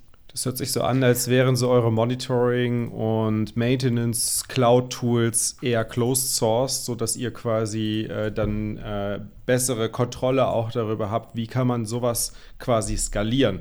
Weil viele, die sich sowas installieren, die, können natürlich vielleicht sagen, okay, ich kriege das im Kleinen zu laufen, aber wie kriege ich das für 10.000, für 100.000 Kunden zum Laufen? Und dafür braucht man ja auch wirklich gute Monitoring- und, und Maintenance-Tools. Ja, das ist absolut richtig. Ähm, es stimmt aber nicht, dass das Closed Source ist. Sogar okay. unser Monitoring Setup und sogar nice. unser CI/CD Setup ist alles Open Source. Nice. Aber Open Source heißt nicht gleich trivial zu laufen. Ja, also okay. man, man, braucht immer noch ein relativ hohes äh, Know-how-Niveau um, um das dann umzusetzen. Also nur mhm. allein den Code zu sehen, das, reicht nicht unbedingt. Ja, das ist so wie Malen nach Zahlen. Ja, nur weil die, die Striche da sind, äh, heißt nicht, dass du ein perfektes, äh, wunderschönes Bild da, daraus bauen kannst. Um, Schön Analogie. Ja, schön ja und äh, wo, wo soll es dann hingehen? Also was, was können wir uns da jetzt drunter vorstellen? Sehen wir dann weltweit äh, immer mehr so Communities, die das dann anwenden? Und ähm, sozusagen ihr baut für die ähm, dann die Software oder verwaltet die dann. Und äh, wir sehen überall so Bitcoin Beach, Bitcoin Jungle und was auch immer da noch so auftaucht weltweit. Ja, also Communities sind auf jeden Fall eine von den äh, Fokusgruppen. Äh, Problem für uns als Startup ist natürlich, die können häufig nicht so gut äh, bezahlen, ja. Also ein mhm. Enterprise-System laufen zu lassen, das, das kostet auch was, wie mhm. ihr wisst, ja, wir haben ein großes Team und wir wollen wachsen. Ne? Also ähm, sind Communities äh, zu unterstützen auf jeden Fall eine von den Sachen, die, die wir weiterhin machen. Aber andere Fokus sind, äh, wie gesagt, existierende Banken oder Neobanks oder auch ähm, Enterprises, die eine bestimmte Größe haben, die vielleicht ihre Gehaltszahlung irgendwann auf, auf Bitcoin laufen lassen wollen äh, bis hin zu ähm, regionalen Municipalities, also Städte, die, die Krypto verwalten wollen, oder na, ich sage schon Krypto, ich sollte schon Bitcoin sagen, aber je nachdem, ja, man weiß nicht, wie die Städte drauf sind. Wir sind Bitcoin-only, aber die Leute, die auf zukommen, sind nicht alle Bitcoin-only, wisst ihr? Und ja, bis hin zu, zu Nationalstaaten, wie man jetzt in El Salvador gesehen haben, aber auch andere. Wir kriegen von allen diesen äh, Tiers, sage ich mal, ähm, in, in, inbound, ohne dass wir sehr viel Marketing gemacht haben. Also wir können eigentlich gar nicht die ganzen Anfragen bedienen ähm, weil wir einfach noch voll in der, in der Entwicklung stehen und in der Skalierung, äh, den Herausforderungen zu skalieren. Aber ja, von allen diesen Richtungen kommt Interesse. Sehr cool, ja. Also das, da bin ich mal gespannt, wie sich das in äh, Zukunft entwickeln wird. Ähm, ich ich habe jetzt kürzlich erst hier von jemandem gehört, der hat in seinem Unternehmen eben eine ähm, ähm, hier BTC Pay Server äh, laufen lassen und der will seine Mitarbeiter halt auch bezahlen. Zwar gibt es hier in Deutschland so eine 50-Euro-Grenze, die steuerfrei ist. Du kannst du deinen Mitarbeitern praktisch 50 Euro in Bitcoin geben und das ist dann steuerfrei, weil Bitcoin ist ja kein Geld, sondern eine Ware, ne, so wie so ein Tankgutschein. Ah, ja. Äh, und das sind halt auch coole Ideen eigentlich, um sowas aufzusetzen. Man merkt es halt immer, dass immer mehr Leute halt kommen und äh, solche Sachen dann nachfragen, wo man dann teilweise gar nicht gar nicht drauf kommt. Also ich wäre jetzt nie drauf gekommen, dass man jetzt als Unternehmen jetzt auf einmal anfängt, Leute in Bitcoin zu bezahlen, obwohl man jetzt noch gar nicht in Bitcoin verkauft. Ja, das, das wird auch, glaube ich, die große Herausforderung für uns als Startup. Ähm, wie sieht es mit dem Timing aus, ja? Also wir, wir spekulieren, ich meine, Nicolas Berti hat, ähm, ich glaube schon 2018 oder so, kam ein, ein Langform-Artikel raus, äh, Bitcoin as the das äh, Payment Rail of the Future oder so. Ich, ich habe jetzt einen falschen Titel, aber der legt im Grunde genommen aus, wie die Fiat funktioniert mit Fedwire und äh, wenn man so von äh, Layered Money von Nick Vatia liest, ja. dann sieht man sehr gut die verschiedenen Ebenen. Und er beschreibt da schon vor, wie gesagt, drei Jahren oder so genau, wie, wie das aussehen würde auf einem Bitcoin-Standard. Und auf diese Hypothese hin äh, baut er diese Vision mit diesem Prototyp im, in, in El Salvador, also gleich an einem Ort, wo er sehr schnelles Feedback bekommen kann, ob das, was er baut, denn das Richtige ist, in so einer, in so einem Kontext, in dem das heute schon Realität werden kann. Ja, und das hat er äh, extrem gut als Startup-Gründer ausge, äh, halt ausgeführt, ja, würde ich sagen. Die Frage ist jetzt wirklich, ob wir nicht jetzt äh, global gesehen von der Adoption-Kurve äh, nicht noch ein bisschen zu früh sind oder es noch schaffen, ähm, äh, lang genug am Leben zu bleiben, dass, dass an genug Orten halt äh, wirklich dieser Demand äh, da ist. Dass er irgendwann da sein wird, ist, glaube ich, außer Frage. Aber ja, muss man halt gucken. Ich meine, der Bedarf ist ja theoretisch hier schon in dieser Runde vorhanden, wenn wir uns einfach nur Egge anschauen mit Starbacker. Äh, ihr setzt ja momentan noch als Backend für die Payment-Infrastruktur auf Strike, soweit ich es verstanden habe. Ne? Nee, nee, nee, nee. Nee, nicht mehr? Nee, nee, nee. nee. Wir haben mit Strike angefangen, weil wir äh, n, ähm, ja, für, das, für den MVP und den Proof of Concept ähm, eben nicht die eigene Infrastruktur äh, haben wollten, aber wir haben äh, relativ schnell dann auf eigene Infrastruktur gewechselt Ah, okay, Aber nice. äh, was bei uns natürlich. Da braucht ihr also auch ein Kontensystem, ne? Versus, also für die Leute, die quasi ihre, ihre Bitcoins Custody-mäßig halten wollen, versus die, die es halt direkt auf ihre Wallet gestreamt bekommen, oder? Ja, äh, genau, das, das, das sowieso. Ähm, aber wir haben ähm, Bitcoin Beach, ähm, das, also das Bitcoin Beach Wallet als, als erstes ähm, KYC Light, Light Wallet sozusagen ähm, integriert als als, also damals, als es das, das Starbacker Wallet, das, das Custodial Wallet auf der Plattform noch gar nicht gab. Ähm, das heißt, die ersten, die Early User haben, wenn sie, kein, wenn sie keine US Citizens waren und keinen Zugang zu Strike hatten, hatten alle Bitcoin Beach bei uns. Mhm. Ähm, und ähm, genau, also ich, ich, ich kann das natürlich, ich kann das natürlich sehr gut nachvollziehen, dass man, dass man gerade von der Business-Perspektive immer so ein bisschen sagt, ja, auf der einen Seite ähm, spielt die Zeit für uns, weil natürlich mit einem, mit einem Fortschritt immer eine weitere Adapt, äh, Adaption eben kommt und man quasi genau der in die Karten spielt. Auf der anderen Seite, das ist natürlich auch gerade, wenn es eben um so Regulierung geht und so weiter, hat man immer wieder ein bisschen Schiss. Es ist natürlich so eine, so, so eine Waage aus, aus ähm, Risk, Risk und Opportunity, ähm, wie, sich, wie sich die Welt um Bitcoin eben entwickeln wird oder die Adoption um Bitcoin.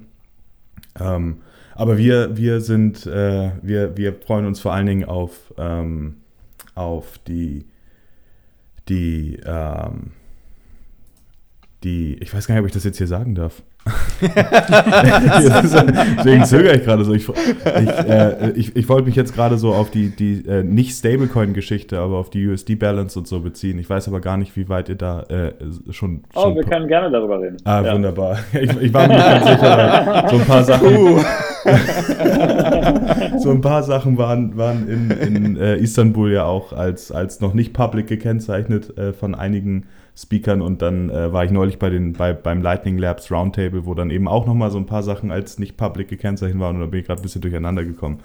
Genau, aber, aber von unserer Seite freuen wir uns natürlich, also Starbacker Seite freuen wir uns natürlich eben auf so Dinge wie, wie ähm, Stable Balances in, also Fiat Stable Balances in Bitcoin zu halten, ohne unbedingt Stablecoins zu nutzen, äh, weil das halt auch ein Common Request bei uns halt ist. Ne? Obwohl wir natürlich, also wir sind ja, wir sind ja in einer ganz interessanten Lage zwischen äh, Bitcoinern und Precoinern und die Precoiner, die wollen natürlich schon ähm, immer noch äh, stable Fiat Balances und wir sagen aber, wir halten kein Fiat und äh, um, über solche Optionen äh, freuen wir uns dann natürlich äh, sehr, wenn es da, wenn's da mehr, mehr Auswahl, sage ich mal, auf dem Markt gibt.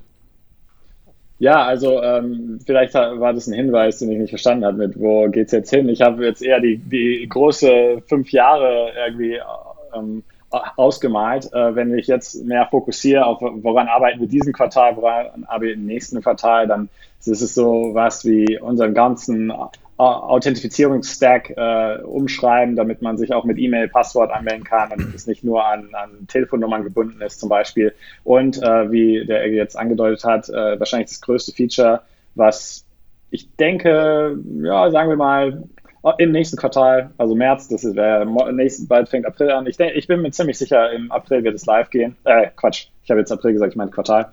Ähm, nämlich diese Möglichkeit in den äh, zwischen USD und äh, BTC als ähm, als wertstabile Einheit sozusagen äh, umzuswitchen. Äh, es gibt auch andere Wallets, die das machen, aber wie du meintest, in den meisten Fällen äh, geht es da um Trading mit Stablecoins, dann hast du ein USDT dahinter hängen. Oder in manchen Fällen hast du auch ein, ein Bankkonto, ein echtes Fiat-Bankkonto dahinter hängen. Ähm, wir haben uns für eine andere Option entschieden. Wir werden das mehr mit Derivate Hedging- über Allen Markets. ja, nicht über Allen Markets, aber ja, über Derivate. Aber dann wäre prädestiniert dafür. Ah, ich glaube, die Liquidität ist da Noch zu ja, der Markus Wahl muss mal richtig aktiv werden erst. Ist klar. Ja, genau. Ähm, aber ich, ich denke mal, ähm, ja, in die, die Richtung äh, wird es halt gehen, obwohl für mich das immer so ein bisschen uninteressant ist, gell, weil ich immer versuche halt, also so wenig äh, Shitcoins wie möglich zu halten. Aber ich, ich verstehe das schon, dass viele Leute halt diese Exposure haben wollen oder speziell auch jetzt in El Salvador oder so, dass die dann ähm, für die täglichen Ausgaben eben auch so, ein, äh, so eine Währung haben wollen wie den Dollar. Ja. Genau, genau. Das, also äh, das, das ganze Bitcoin Beach Wallet ist wirklich äh, on the ground entstanden, ja. Im direkten Feedback Loop, wie ich vorhin erwähnt habe, mit den äh, Leuten in El Sonte und äh, Umgebung. Und äh, dort ist halt alles in Dollar und man bezahlt in Dollar. Und sehr, sehr früh äh, haben wir eingebaut in die UI, dass man den, den Dollarbetrag sehen kann. Ja, also wenn ich zahle an einem ähm, Point of Sale, ja, und ich habe einen Kaffee für drei Dollar gekauft, dann kann ich eingeben, ich will drei Dollar bezahlen, ja. Und es wird geschickt, das ist kein Problem. Was halt, äh, was halt noch nicht gewährleistet ist, ist, dass das, was man hält, wenn man es bekommt. Also wenn der Merchant die drei Dollar bekommt, dass es drei Dollar bleibt, das ist noch nicht äh, gewährleistet. Aber dass die, die App schon darauf ausgerichtet ist, die Leute, die äh, tagtäglich in US-Dollar denken, äh, so ein bisschen ein, ein Hilfe, ähm, Hilfe an die Hand zu geben im UX, das, das, ist, das muss sein. Weil die Leute dort sind nicht äh, technisch so fortgeschritten wie wir. Ich meine, auch nicht, ich meine, in dieser Runde redet man ja von, ah, die Leute sind die Leute, die auf BISC oder Non-KYC und sowas machen können und die anderen sind die halt die zentralisierte Exchanges benutzen, ja. Aber die Abstufung geht da noch viel weiter. Es gibt die Leute, die nie ein Bankkonto besessen haben, ja. Und probier denen mal den Unterschied zu erklären zwischen Custody und Non-Custody und ü- überhaupt, dass man mit einem Handy irgendwas, ein, irgendeinen Wertspeicher haben kann. Ich meine, Krass. krass. die, die Leute dort haben zum Teil äh, Backsteine oder so Lehmsteine als Wertspeicher benutzt, weil ihre Hütten sind äh, zum Teil einfach Holzpaletten mit irgendeinem Regenschirm drüber. Also und das ist nicht mal so übertrieben, was ich sage, ja. Und dann läuft man die Straße runter und es sind echt äh, irgendwelche irgendwelche Hütten. Und ähm, genau, wenn man da dann anfangen kann, einen Backstein zu kaufen, äh, weil man ja kein Bankkonto hat, äh, aber wenn man in Backstein spart, dann hat man irgendwann eine Wand. Ja, und eine Wand ist stabiler als irgendeine äh, Holzplatte oder sowas, ja. Und dann und irgendwann hat man vielleicht zwei Wände und dann hat man auch ein Dach, weil mit zwei Wänden kann man schon ein Dach hinstellen. Äh, drei Wände braucht man nicht, weil es ist warm, aber genau. Und, und äh, zum Teil wird damit, ähm, keine Ahnung, Wasserflaschen, ja. Also es gibt keinen Supermarkt, da kommt vielleicht einmal am Tag eine, ein Pickup-Truck durch mit irgendwelchen Gemüse und, und, und Wasser und dann kann man da, dort irgendwie ja, solche Sachen halt kaufen. Also ich habe das noch nicht mehr erlebt. Inzwischen ist El Sonte schon durch den ganzen Andrang als Bitcoin-Mecker inzwischen äh, extrem aufgestiegen, äh, was unglaublich gut für, für, für die Region ist und, und, und voll schön auch zu sehen ist. Und ja, ich meine, es ändert einfach die Mentalität in den Menschen, wenn sie zum ersten Mal die Möglichkeit haben, auf einem Handy, was zum Glück die meisten Leute haben, äh, Wert zu speichern und in einen globalen digitalen Zahlungsnetzwerk eingebunden zu sein. Ja? Also das ist für uns äh, im, im, im Westen oder in den entwickelten Ländern, die Zugang zum Fiat-System haben, denken wir oder in, in einer breiter Masse Bitcoin halt als äh, Spekulation oder als Wertspeicher. Mhm. Aber nein, dort geht es wirklich darum, dass es ein Zahlungssystem ist. Ja? Die, die, die Zahlung, die rausging über ähm, also es wurde ja viel darüber geredet, ja, über Remittances, so Zahl einkommende Zahlungen, die die Leute dann schicken können mit weniger, dann werden die, die 30 Prozent Gebühren da, die sonst im, im Fiat-Transfer ähm, äh, anfallen würden, müssen nicht mehr bezahlt werden. Äh, das ist jetzt ein bisschen nebenbei, aber es wurden, ich glaube, in den ersten Monaten, nachdem das äh, Gesetz durchging, schon hunderte Millionen Dollar eingespart an Gebühren, die dann bei den Leuten ankamen äh, anstatt dass sie in irgendwelchen Zwischenmännern halt weggenommen wird. Aber was ich noch viel interessanter finde, ist, dass das Geld, was rausgeht an Netflix, an Amazon oder an, an, an, an so internationale Unternehmen, das ist auch extrem gestiegen, weil zum ersten Mal können die internationalen Zahlungsverkehr in der breiten Masse ja, überhaupt Wahnsinn, nutzen. stimmt, stimmt, krass. Also Netflix das, profitiert jetzt praktisch von Bitcoin. das vergisst man ganz gerne, ja. Ähm, ähm, jetzt mal noch eine Frage, eine persönlichere. Ähm, werdet ihr alle in Bitcoin bezahlt bei Galoy? Oder dürft ihr euch das ähm. aussuchen? Oder darfst du das sagen? ich werde in Bitcoin bezahlt. Nein, es ist, ähm, es ist gemischt, aber die Policy generell ist ja, wir sind ein Bitcoin-Only-Company und wir versuchen natürlich, äh, den Bitcoin-Standard, äh, soweit es äh, innerhalb des gesetzlichen Rahmens ist, ähm, auch auszuleben, natürlich. So wie wir bei Aber 21. ist ja kein Problem in Deutschland, oder? Nö, für mich persönlich ist es in Deutschland kein Problem. Nee. Äh, generell ist es international, äh, ja, in den meisten Orten ziemlich gut machbar. Mhm. Schwieriger ist es für die Leute, die, ähm, die mitarbeiten äh, in dem Ort, wo, wo wir auch incorporated sind. Also äh, Galoy ist ja momentan eine LLC in den USA. Also ist es für die Leute, die in den USA arbeiten, ein bisschen bisschen schwieriger, äh, so als, als Freiberufler, sage ich, mitzumachen. Die, die sind dann eher festangestellt und als Festangestellte kann man da nicht unbedingt ähm, in Bitcoin bezahlt werden. Aber wir sind sehr international, also die, die meisten Leute fallen nicht darunter. Was mir jetzt auch noch einfällt, eigentlich ist es ja mit Bitcoin viel, viel einfacher, international Leute anzustellen, oder? Genau, das ist, das ist genau, was ich meine. Ja. ja, also unser Team ist global verteilt von äh, Japan, Indien, ein paar in Europa, äh, Karibik, Karibik, Zentralamerika, Nordamerika, überall. Also es gibt noch ein paar Regionen, klar, wo wir noch niemanden haben. Afrika hätten, würden wir gerne Leute einstellen, vielleicht noch mehr in Ostasien und so, aber es ist, es ist für so ein kleines Team schon, schon sehr gut. Also ähm, bevor wir hier noch äh, ganz viel weitermachen, ich muss dich noch fragen, Justin, der Dennis hat ja auch, äh, wir haben darüber gesprochen, der Dennis hat gesagt, wir würden gern äh, ein ganzes Interview mit mir machen. Du bist heute hier eingeladen worden, weil ich nämlich keine Zeit gefunden habe äh, für einen Termin. Aber das äh, Projekt ist halt so cool, dass man eigentlich schon ein ganzes Interview eigentlich da Auf jeden kann. Fall müssen wir da noch ein ganzes äh, Interview draus das, machen. ja, ähm, weil das ist ja richtig cool und auch die ganze Vision dahinter. Am besten direkt mit ähm, Kemal zusammen, ne? Ja, das wollte ich auch noch fragen. Diesen Kemal, ist er zu gebrauchen oder Bei uns ist er gerade nicht so zu gebrauchen. Der poppt gar nicht mehr auf. Ja, seit, seit er bei euch arbeitet, das taucht er nie mehr auf. Also irgendwie ist er verschwunden so. Nee, also bei uns macht, so er, macht er, äh, wirklich hervorragende Arbeit. Also was er da bewegt hat, um in kürzester Zeit äh, die äh, Konferenz in El Salvador, die wir gehostet haben, auf die Beine zu setzen. Also da habe ich großen Respekt vor, keine Frage. Ich muss jetzt hier auch nochmal eben eine Lanze brechen, weil der war ja auch gerade vor drei, vier Wochen. Nein, du musst jetzt Folge, was ne? Witziges ne? sagen. Jetzt Egge, du musst jetzt. Egge, das war kein Angriff auf den Kemal von uns. Ich wollte nur hier meine Lanze brechen. Ne? Vor vier Wochen ja. war die letzte Folge mit dem Kemal. Ach so, stimmt, der war ja da. Ja, der war ja da, genau. Wir haben live aus, aus Istanbul. Ich, ich richte ihm aus, dass ihr ihn vermisst. Ja. Ich, ich treffe ihn jeden Tag am Stand-up. ja, ähm, ein bisschen Bashing können wir schon machen. Das ist jetzt. Ja, klar. Klar. Grüße gehen raus an Kemal. Ähm, jawohl. So, und äh, von, von dem jumpen wir jetzt noch in die Community. Äh, zu, den, zu den Meetups. Wir haben ja einiges wieder hier aufgeschrieben. Ähm, wie ihr wisst, die Meetups entwickeln sich ja fantastisch bei uns. Ähm, ich weiß nicht, ob du das schon mal gesehen hast, Justin. Wir haben auf unserer Webseite so eine Karte und da sind ähm, die Meetups aufgelistet. Wenn du auf 21.space gehst, ähm, dann ist das irgendwie in der Mitte und da gibt es dann Meetups, dann gibt es so eine ganze Karte und die Leute in der Community können dann über GitHub äh, direkt ihr Meetup eintragen, dann taucht es auf der Karte auf und verlinkt werden auf Telegram-Gruppen oder hier, wie zum Beispiel in Lübeck habe ich heute gesehen, die haben eine abartig schöne Webseite gebaut. Die haben dieses Meetup wieder auf einen neuen Standard gehoben.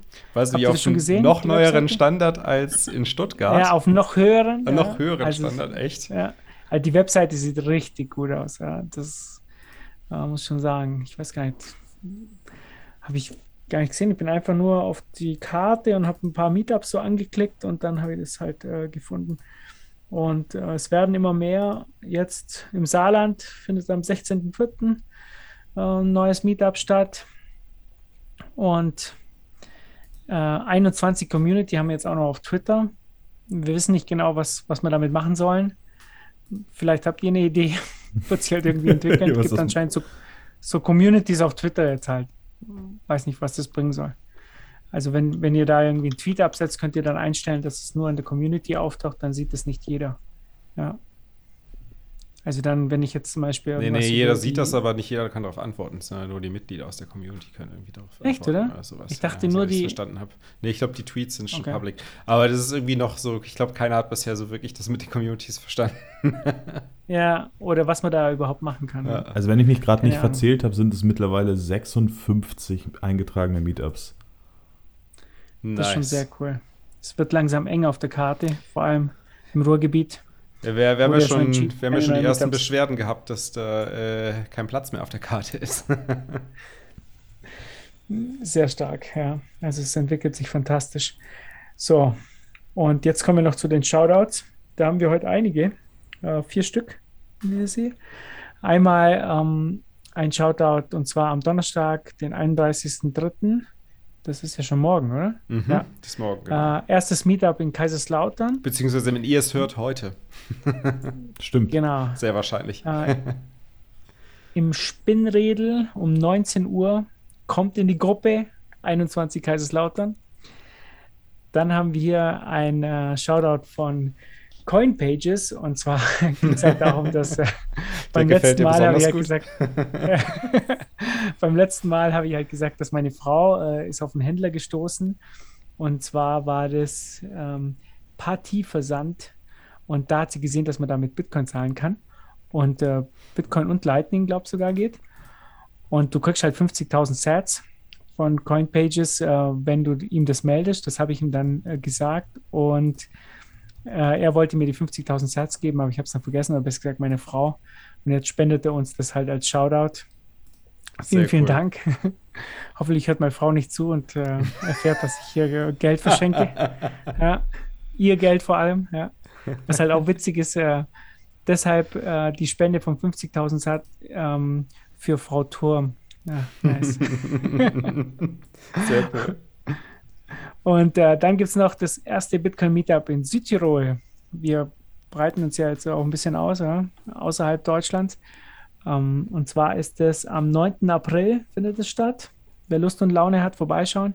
Da sind bestimmt die Südtiroler dabei, die auch auf der Zitadelle dabei waren und den Sound Max, gemacht haben. Du bist haben, lustig ja? außerhalb von Deutschland. Außerhalb von Deutschland, Österreich und Schweiz. Wir müssen es, wir müssen es erweitern. Ja, das Dachgebiet. Stimmt, ja, das Dachgebiet. Dach plus Südtirol. Die Karte größer machen.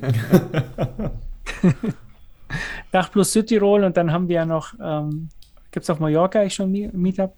da war da irgendwas, genau. nicht? Auf Gran Canaria gibt es, glaube ich, ein Meetup. Gran Canaria gibt es eins. Ja. ja, wir müssen da noch äh, ganz schön ausweiten, ja.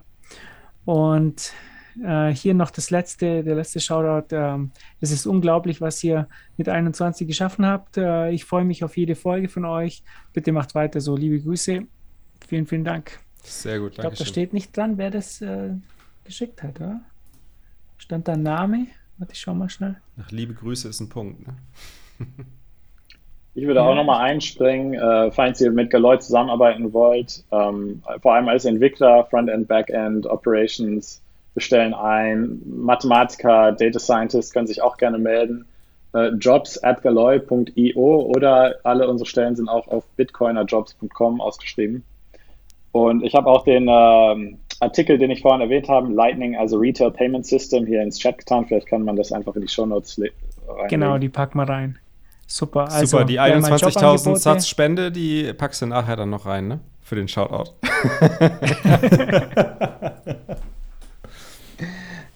bei, bei uns, ähm, ich weiß nicht, ob du das weißt, aber wir ähm, sind auch ein und, also wir sind Bitcoin only 21.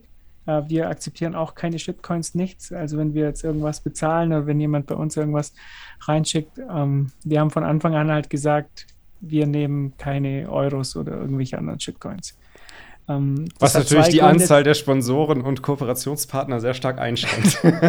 Nee, ich glaube aber, das hat vor allem zwei Gründe. Der eine ist, wir wollen keine Shitcoins. Der zweite ist, äh, keiner von uns will ähm, äh, eine Bank anmelden oder einen Bankaccount anmelden und sich. Also Bitcoin ist einfach, wir haben es mehrmals schon gemerkt, Bitcoin ist halt viel, viel einfacher für uns. Ja? Wir haben ja jetzt irgendwie auf YouTube müssen wir ja jetzt Geld auszahlen. Das ist ja ein riesengroßes Problem für uns eigentlich. Also wir kriegen es ja seit Wochen nicht hin.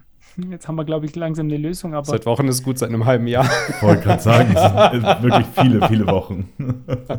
Schon eher Also, Monate. also für uns ist es wahnsinnig Und kompliziert. selbst die aktuelle mit- mit Lösung funktioniert noch nicht.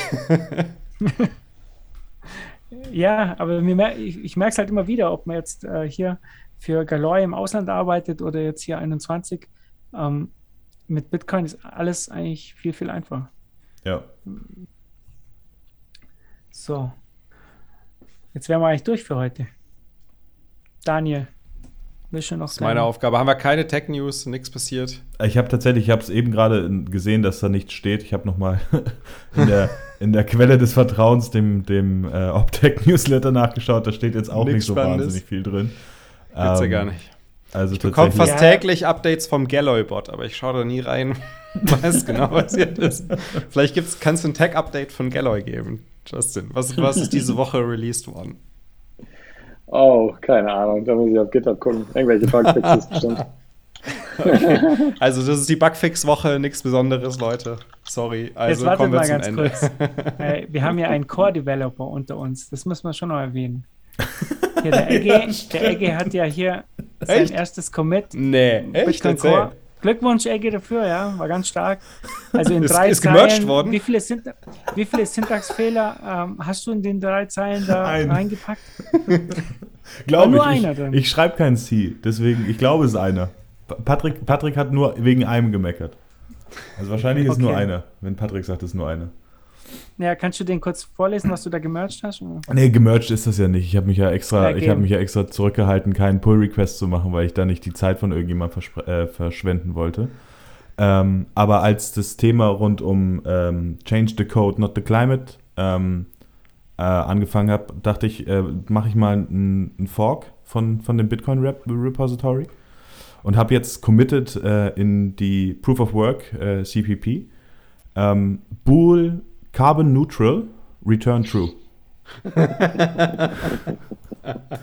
ist Aber mein, das Semikolon halt vergessen. ja, das habe ich mittlerweile gefixt mit dem, äh, mit dem ähm, Commit Fixed Syntax, lol. Sehr gut, jetzt haben wir einen frisch gebackenen äh, Bitcoin Core Developer. Gut, Ja. dass du das nicht committed hast. Stark. Sau stark. Okay, dann möchten wir uns bedanken hier beim äh, Justin. Ich hoffe, ähm, du kommst für eine ganze Folge mal, dass wir auch einen äh, äh, Termin finden. Und äh, da würde ich mich drauf freuen. Ähm, ja, Kein Problem. Dennis will auf jeden Fall dabei sein, ja. Und dann können wir über das ganze Projekt etwas detaillierter reden. Und ansonsten, vielen Dank, Jungs. Ja. So schaut's aus. Bis zur nächsten Folge. Bis zur nächsten Folge und bis dahin natürlich schön boosten. Bewertungen brauchen wir, glaube ich, nicht mehr. Das sind genug. Aber boosten, boosten macht Spaß. Und ansonsten Satzstapel notlaufen lassen und. Und? Backup verschlüsseln wir nicht mehr, ne? Wir machen Lightning Nein, Channels wir haben noch Lightning Channels öffnen haben wir jetzt. Ganz Sehr genau. gut. Nichts mehr Backup verschlüsseln. Backup verschlüsseln gibt es nicht mehr. Gut, Alles klar. schönen Abend Packst du euch. zum Schluss den Song rein, oder? Packst du jetzt noch den äh, Feuer über Fiat als Auto rein oder nicht? So oder schaut's machen wir aus. So schaut's aus. Okay, alles klar. Ich finde es ultra schwer, weil, wie, wie eben gesagt, es ist so viel, oder? Wenn man einmal angefangen hat, löst so viel in einem selber aus. Aber wenn ich es auf den Punkt bringen müsste, ich denke, es ist bestimmt eine unglaubliche Revolution. ist es einfach, dass Bitcoin mich dazu gebracht hat, über die Grenzen meiner Vorstellungskraft ähm, zu denken. Und das ist ein wahnsinniges Geschenk. Es gibt nichts anderes, was so statisch ist wie Bitcoin. Und das ist Bitcoin für mich. Für mich ist Bitcoin die Ausrichtung allen Lebens, allen Wertes, äh, jeglicher Gesellschaft, jeglicher Bewegung, die wir in Zukunft sehen werden. Das hier ist der Kampf der Giganten, Hand in Hand gegen Banken, 21 im Ganzen. Ist egal, welche Zahl deine Swatch zeigt. 726144. Ab heute geht die Blockzeit. Das hier ist nicht nur eigene Interessen vertreten, sondern für alle Zugang zu einem besseren Leben. Das ist nicht nur für wenige die ganze Macht. Das ist für über zwei Milliarden endlich Bankzugang. Das ist im Rabbit Hole, ist es ganz egal, wie tief du bist. Denn du bist immerhin schon viel weiter als Peter Schiff. Wir vertrauen nicht auf Aussagen, wir vertrauen in den Code. Die EZB ist wie die Bitcoin-Blockchain, sie ist in Not. Je stärker sie regulieren, desto mehr werden wir. Du brauchst uns nicht zu vertrauen, du brauchst nur zu verifizieren. Ist egal, ob du vom Ethereum Flip träumst. Es gibt Bitcoin und es gibt Shitcoins. Fang an zu verstehen, es lohnt sich mit uns mitzukämpfen, wer wir sind. Wir sind diese modernen Bitcoin-Menschen. Das Netzwerk wächst, Lightning immer mehr Notes. Und Doktortitel sind intrinsisch wertlos. Plebst du Gather Strong gefestigt wie eine Eisenkette. Setzt die letzte Chance, wir stecken alle unter einer Decke. Wir investieren kein Geld mehr in diese Dreckstocks. Wir machen Neurocost Averaging gegen den Endboss. Sie wollten mich zerstören, sie wollten dich zerstören. Sie haben uns nicht gehört. Fix the money, fix the world supply. Shock, Splatter, Block Lives, Matter oder noch besser verbessern. Block Size, Matters. Wir sind die Blockchain, eine innere Einheit. Vater Satoshi und vier Kinder der Freiheit. Bitcoin ist für alle da und gewährt Zuflucht. Die Wall Street trinkt Fat Bullen und wir trinken Moon Juice. Am Anfang Verlierer, trotzdem am Ende doch Sieger. Das ist der Eingang zum Ausgang, Aufstand der Blockkrieger. Das ist einzigartig legendär wie Don Pavarotti. Ich will jeden Tag nur Sommer, Sonne und Satoshis. Wir bauen einen Ort, an dem sich alle nicht mehr Mieter nennen. Komm mich besuchen in der 21 Zitadelle. Maurice ist stehen geblieben, wir sind schon im nächsten Block. Währenddessen verarbeitet Höfgen grad den nächsten Schock. Und die Quintessenz, wir haben Holy Bags. Wir wollen only Sex und die wollen only Scams. Die sind der gleiche Müll wie oben in der Fett sitzt. Bitcoin ist ein Spiegel und zeigt ihnen, sie sind hässlich. Die EZB aus Papier, lass sie doch runterbrennen. Wir haben solide gebaut, Bitcoin ist ein Fundament. Und was mir wichtig ist, Bitcoin lässt mich nicht im Stich. Ich fühl, dass es richtig ist. Bitcoin hat mich gefixt. Zentralbanken sorgen dafür, dass alles kollabiert. Tag B wird kommen, der Tag, an dem der Dollar stirbt. Ihr könnt Feuern schießen, Bitcoin weiter ignorieren. Bitcoin diffamieren, aber Bitcoin wird passieren. Halt deine Ohren zu bei der Shitcoin-Hysterie, doch hab ein wachsames Auge bei ihres Scanner-Dystopie. Egal ob Ripple, Shiba, Terra oder Theta Fuel, alles die gleiche Scheiße, Bitcoin ist der Gegenpol. Jetzt spur zum Anfang zurück und hörst nochmal 21 Titel aus dem 21 Podcast.